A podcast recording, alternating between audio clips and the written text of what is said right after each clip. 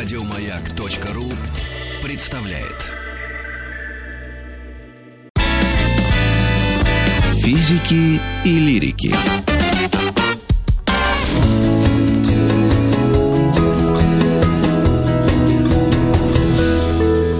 Сто минут по 100 минут об, я даже сказал, а не о, об альтернативной энергетике.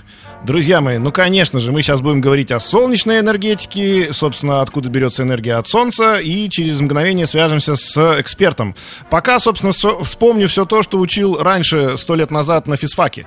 Значит, друзья мои, конечно, Солнце. Солнце — это наше все, э, и я так понимаю, что а, ну, то, что мы сегодня называем нефтью, вот сейчас у нас опять проблема, что-то она то дешевеет, то, то она, значит, дорожает. Это тоже некая запасенная энергия Солнца, потому что когда-то это Солнце светило сюда, проходил тот самый фотосинтез, э, деревья росли, потом они потихоньку откладывались в отложениях, да, и теперь вот это Ага. вот мы называем энергией.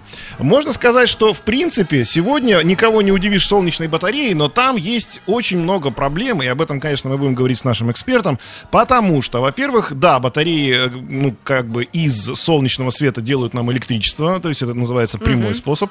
Там есть, конечно, свой КПД, он не- не не 100%, естественно, но есть еще огромная проблема, как накапливать это электричество, потому что если мы работаем с вами 24 на 7, да, то вот солнечный свет у нас только днем, а Да, что же делать да. ночью? То есть надо накопить Ну, эту я- энергию где-то. Абсолютно. Вот у нас появился наш, эксперт на слуш- связи. наш эксперт на связи. Валерий Владимирович Бесель, вице-президент группы компаний Ньютек Сервис, профессор РГГ РГУ нефти и газа имени Губкина. Валерий Владимирович, здравствуйте. Добрый день. Солнечная Алло. энергетика. Да, в двух словах мы уже сказали, что это такое. Давайте, значит, наверное, с, с истории начнем. Когда вообще появилась возможность, я так понимаю, из э, солнца, из света делать электричество напрямую? Ну, я, во-первых, э, хотел бы поздравить своих коллег нефтяников грузовиков с днем работника нефтяной и газовой промышленности. Он вчера был. И, надо сказать, это люди Так, героические. присоединяемся. Да, они у нас в России производят 79% энергии, значит, поэтому на них работает колоссальное количество народу. Поэтому, коллеги, я вас поздравляю. Теперь к вашему вопросу. Ну, солнечная энергетика, вот сам эффект, фотоэффект, он был открыт в середине 19 века двумя э, химико-физиками. Один был француз Александр Беккерель, другой немец Герц. И есть такое понятие закрытый и открытый фотоэффект. Вот каждый из них открыл свою часть фотоэффекта, но фотоэффект, суть его, это э, электромагнитный импульс, любой электромагнитный импульс, это не обязательно должен быть солнечный свет, вырывает электрон с орбиты и при переходе ПН-перехода, то есть такого диодного слоя, электрон вернуться не может и возникает прямая электронно-дырочная проводимость. Вот если вы можете замкнуть ее на контур, то у вас получается свечение лампочки. Это да, это абсолютно прямое преобразование, не косвенное преобразование энергии. И поэтому оно является очень эффективным. Ну а если говорить об энергии Солнца, то мы с вами понимаем, что человек, как только почувствовал себя человеком, он всегда пользовался энергией Солнца, он просто грелся на Солнце. Благодаря Солнцу мы получали огромное количество продуктов, да, у нас вино бродило, ну, в смысле не у нас, у наших предков и так далее. То есть Солнце с нами всегда было. И, наверное, будет еще очень долгое А время. я правильно понимаю, что есть еще прямой способ получения энергии от Солнца, если взять, например, линзу, да, или зеркала и направить просто солнечный свет, например, в какую-нибудь катку с водой, и эта вода закипит, вот, вам, собственно, еще один способ получения Ну, энергии это, Солнца. э, вот если говорить о способах получения солнечной энергии, их три. Ну, таких наиболее распространенных в мире. Конечно, абсолютным доминирующим является э, фотоэффект, то есть фотовольтаика, это солнечные панели. На втором месте, но значительно меньше, так называемая Concentrated Solar Power, CSP станции, это когда, да, зеркала концентрируют солнечный луч где-нибудь на теплоносителе, как правило, это масло, либо очень соленая вода, чтобы она не закипала в процессе перегрева. И дальше начинается, значит, то же самое преобразование тепла теплоносителя значит, э, в пар из воды во вторичном контуре. Но это не очень эффективный способ получения энергии. И есть такой совершенно бытовой способ, это солнечные коллекторы, мы с вами его везде видим в южных странах, вот в Турции, кто бывал, в Греции, вот там на крышах домов стоят коллекторы. Это, это такие черно покрашенные э, баки с водой, которые за день нагреваются и дают вам возможность получать практически бесплатно э, горячую воду. То есть солнце, оно такое щедрое, оно нас обеспечивает огромным количеством энергии. Солнце щедрое, но все-таки про КПД давайте поговорим. Коэффициент полезного Поговорим. действия вот батарей. Очень-очень-очень хороший вопрос вы задали. Э, да, коэффициент полезного действия солнечных батарей пока не высок, в среднем по миру это 20%, но а, значит, сейчас уже ведутся работы, в том числе у нас в МГУ, где создаются и в Австралии, и в Канаде батареи 55% коэффициент полезного действия, это очень высокий коэффициент полезного действия. Мы с вами прекрасно понимаем, что есть еще так называемый коэффициент загрузки солнечных панелей, потому что они работают только в световые часы. Ну и угу. если умножить один коэффициент на другой, это называется коэффициент использования установленной мощности, эм, это, ну, условно, то, что мы можем взять от Солнца, вот эффективность солнечной панели, она по миру на 2019 год равняется 14,1% всего лишь. Но я когда, э, ну, ну, вот лично мой приход, я нефтяник, и всю жизнь работал в нефтяной отрасли, но было много причин, почему я начал заниматься альтернативной энергетикой. Если будет время, я расскажу об этом, но я на лекциях своим магистрантам, своим э, значит, специалистам отрасли все время рассказываю пример, вот об эффективности. Вот есть 100 гектаров земли так. у вас, и э, при нынешней существующей сетке бурения скважин где-то 20 гектар на скважину, а именно по такой сетке мы бурим значит, скважины в низкопроницаемых коллекторах, значит, и при средней дебетности скважин, значит, по нефти 9 тонн в сутки, то есть 24 часа, э, энергетическая мощность скважин, ну, энергетическая мощность скважин определяется сжиганием этой нефти, значит, составляет условно 21,8 мегаватта, а с учетом преобразования ее в электрическую энергию это 6,5 мегаватт, потому что коэффициент полезного действия любого дизель-генератора, ну, никак не выше там 35%. А вот если так. вы установите на такой же широте, ну вот где-то 3,5 э, киловатт-часа на квадратный метр в сутки, это уровень инсоляции Оренбургской области. Ну вот где-то так. Угу. И на этих 100 гектарах так. установите солнечные панели, даже если считать, что они не будут не самыми эффективными, значит, коэффициент полезного действия 20%, а коэффициент загрузки 25%, то выходная мощность энергетическая по электричеству будет 7,3 мегаватта. И там, и там вы выводите из оборота 100 гектаров земли, но тут вы получаете с огромными затратами 6,5 мегаватт электрическую мощность, а тут 7,3. Вот результат. Угу. Почему энергетика солнечная сейчас так активно развивается в мире. Мы, конечно, в этом плане пока резко отстаем, но это связано, безусловно, с развалом страны в 1991 году и с приходом абсолютно других элит, Э, значит, чем те, которые занимались развитием технологий в Советском Союзе. Это я говорю просто совершенно определенно. Ну, я просто приведу вам пример. Вот просто пример. Ага. Значит, вот если говорить о мощностях генерации в солнечной энергетике, по миру это 586 гигаватт. Ну, что такое 586 гигаватт? Вот если мы хотим нашу матушку Россию энергообеспечить год, э, то нам надо загрузить на 100%, вот на полной загрузкой использовать 930 гигаватт в год. 586 это уже существенная мощность. Китай, безусловно, лидер, 205 гигаватт. На втором месте Штаты, 62 гигаватта. Ну, дальше с большим отставанием других. Но понятно, что эти мощности работают с загрузкой только 14%. Вот считайте, что эти мощности мы грузим на сегодняшний момент только на 14%. Вот в России эти мощности составляют сейчас чуть больше 1 гигаватта. Насколько мы описали. Угу. Хотя мы были когда-то... Валерий Владимирович, а если говорить да. вот о мировой как бы науке, которая это тоже двигает вперед, ну мы, даст бог, да, доплетемся до какого-то уровня в этом плане. А если говорить вот про свет, да, э, солнечный, э, вот мы сейчас посмотрим на улицу, у нас прямого-то солнца нет, есть дисперсный свет, это который рассеивается в облаках. Он же тоже имеет какой-то э, э, смысл? Или все-таки прямое попадание солнца на батарею это дает больший эффект? Правильно все говорите. Есть такое понятие, вот как бы солнечное постоянно. Вот э, если условно нам когда-нибудь с вами свезет вылететь за пределы земной атмосферы, имея э, квадратный метр какой-то площади, и направим мы это перпендикулярно лучам солнечно, солнца, то мы получим мощность, ну, одна будет где-то 1,35 киловатта, то есть на этот метр. И вот если этот солнечный свет проходит через земную атмосферу, как вы правильно говорите, рассеивается, и вы на экваторе установите этот квадратный метр перпендикулярно солнечным лучам, то в самую яркую mm-hmm. погоду, вот в 12 часов, когда солнце будет в зените, вы получите киловатт на метр. А с учетом того, что солнце светит не круглый день, есть световые часы и нет световых часов, с учетом широтности, потому что чем выше широта, тем больше угол наклона солнца по отношению к горизонту, ну, вы можете смело делить это на число π, и получается, что на экваторе у вас уровень инсоляции порядка 8 киловатт-часа на метр квадратный в сутки. Это вот каждый квадратный метр этой территории – от Солнца получает в день энергии 8 киловатт-часов. А вот ближе а к нашему... А, ну, на экваторе это и есть 8. А у нас в России это где-то от 3 до 4,5 киловатт-часов, уж у нас широтность выше. Но mm-hmm. тут не надо забывать один момент, что вот почему мы, нефтяники, начали заниматься этим вопросом, если это вот интересно, но, как правило, солнцем и вообще возобновляемой энергетикой начинают заниматься люди либо на европейские гранты, либо, правда, люди, которые этим увлечены, но ни того, ни другой ситуации у меня, конечно же, нет, я всю жизнь был нефтяником, и им остаюсь, потому что мы, нефтяники, уходим э, в регионы, где нет энергетической инфраструктуры, ее просто нет, ее никто не строил там, потому что она там была никому не нужна, там никто не жил.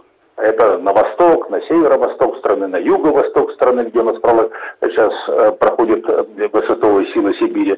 А как раз юго-восток нашей страны, вот Восточная Сибирь, там самый высокий уровень инсоляции. До 4,5 киловатт часа на квадратный метр в сутки. Это вот уровень инсоляции mm-hmm. сопоставимый с уровнем инсталляции Италии и Испании. А мы просто об этом не знаем, да. потому что мы там не бываем. И вот э, у нас нет других способов получить энергию там, в установках, до тех пор, пока мы не начинаем получать углеводороды в промышленных масштабах, чтобы их можно было сжигать, хотя это не самый эффективный способ их э, значит, добычи, э, э, мы там используем дизель-генерацию. Вот дизель-генерация нам выдает в отдаленных районах, в автономках, значит, стоимость киловатт-часа 100 рублей и выше за киловатт-час. Это абсолютно реальная цифра. Это не те 4, mm-hmm. которые мы платим с вами, или 4,5 в Москве, где огромное количество сетевого электричества, бери не хочу. Там его нету. Поэтому мы каждый раз задаем сами себе вопрос, а есть ли смысл добывать нефть, чтобы потом из нее делать э, значит, дизельное топливо и сжигать это для получения энергии?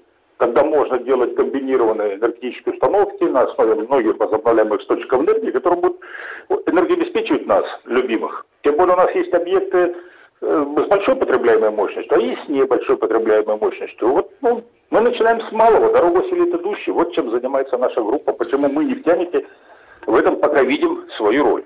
Ну а в перспективе... Да, в перспективе... Вы, нет, вы, вы молодцы, Валерий Владимирович. Надо сказать нашим слушателям, что, ну, чтобы у них не было такого стереотипа, что нефть это только топливо. Да, нефть ведь не только топливо. И это, даже если мы перейдем полностью на световую энергию, все равно нефть нужна будет для промышленности, правильно? В Там производство много-много всего. В других да, в других объемах. Но вот если говорить уже просто ближе к частнику, вот представим себе, да, что мы сказали всем нашим э, людям, которые живут, например, в собственных домах, сделайте себе вместо крыши солнечную батарею, и у вас не будет проблем с электричеством. Ну, конечно же, будут, потому что негде запасать это электричество, да, то есть надо Нет, понимать, что так. солнечная... Разве не так? Разве у нас... Есть аккумуляторы. Все хорошо с аккумуляторами? Э, ну, если говорить о доме, вот если говорить о там, загородном доме, и с учетом того, так. что ну, ночью у нас большинство людей спит, а все-таки работает только холодильник, то там морозильная камера, ну, потребляемая мощность это максимум киловатт-полтора. И, э, значит, вот этих аккумуляторов абсолютно четко хватает на всю ночь. И эти аккумуляторы занимают не так уж много места. Поверьте, эта задача решается. Причем стоимость аккумулирования энергии, ну, она меряется вот у нас в ампер-часах, но потому что мы знаем вольтаж аккумулятора, значит, а на самом деле в киловатт-часах энергии меряется. И, э, значит, так. стоимость постоянно падает по всем видам, значит, э, аккумуляторов, циклы зарядки у них постоянно увеличиваются, цикл полезного действия постоянно увеличивается. Человечество над этим работает. И, поверьте, очень многие задачи решены, и в том числе в Китае очень многие задачи решены. А, то есть в масштабах города возможно, да, накопление днем энергии, а вечером тратить эту энергию на освещение, ну, ну уже в масштабах города. Вами понимать одну простую вещь, что при той стоимости электроэнергии, которая у нас сейчас есть, Этим заниматься просто никто не будет, потому что, ну, к сожалению, мы сами у себя э, убеждаем население, вот средства массовой информации, да и мы... Валерий Владимирович, сейчас сделаем небольшой перерыв на рекламу. Вернемся через мгновение. Оставайтесь с нами. Физики и лирики в эфире. Хорошо.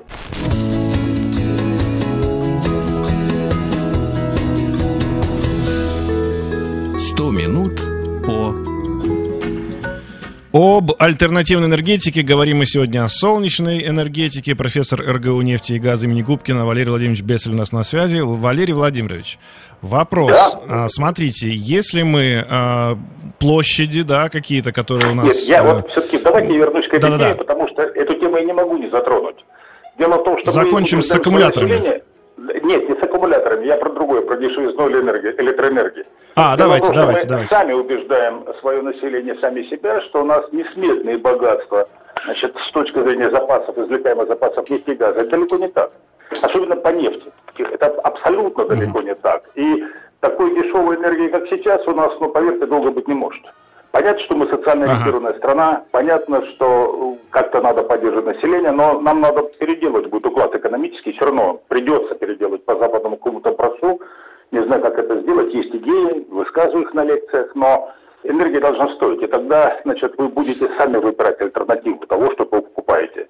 Ну, вот пример. Хорошо, вот вами... Валерий Владимирович, вот, да. вот можно вам тогда вопрос? Я вас э, не, как бы незаметно подключу к нашим уже экспертам, которые присутствовали и рассказывали нам про термояд, то есть попытку как бы сделать маленькое солнце, да, в токамаках, в стилораторах. Да, вот да, они да, сказали следующее, что если сегодня, по сегодняшним деньгам, баррель будет стоить 500 долларов, баррель 500 долларов, да. то это подтолкнет очень сильно к развитию вот этой вот альтернативной энергетики в смысле э, термояда. А что вы скажете по поводу солнечной энергетики? Сколько должен стоить сегодня баррель, чтобы все побежали покупать солнечные батареи? Ну, солнечные батареи уже сейчас э, конкурируют с углеводородной энергетикой, но солнечные батареи, к сожалению, не решат проблемы энергообеспечения человечества. Я абсолютно ага. согласен с экспертами, значит, что будущее, безусловно, за термоядом. И не зря Советский Союз был лидером в разработке управляемого термояда. И началась эта работа в послевоенное время, когда страна была разрушена полностью, потому что все понимали, что ну, при таком растущем количестве населения, которое у нас сейчас есть, я, собственно, ну, потом, когда-нибудь будет время, приведу эти цифры, мы себя энерго не обеспечим. Термояд, конечно, это будущее энергетического развития. Солнце – это вспомогательная энергетика, распределенная энергетика, которая позволит обеспечить энергией удаленные регионы, значит, потому что ну, абсолютно невыгодно в какую-нибудь деревню вести линию электропередач или магистральный газопровод или даже низконапорный газопровод, а туда проще поставить солнечную электростанцию и получать энергию и тепло от солнца. С аккумулятором, так. безусловно.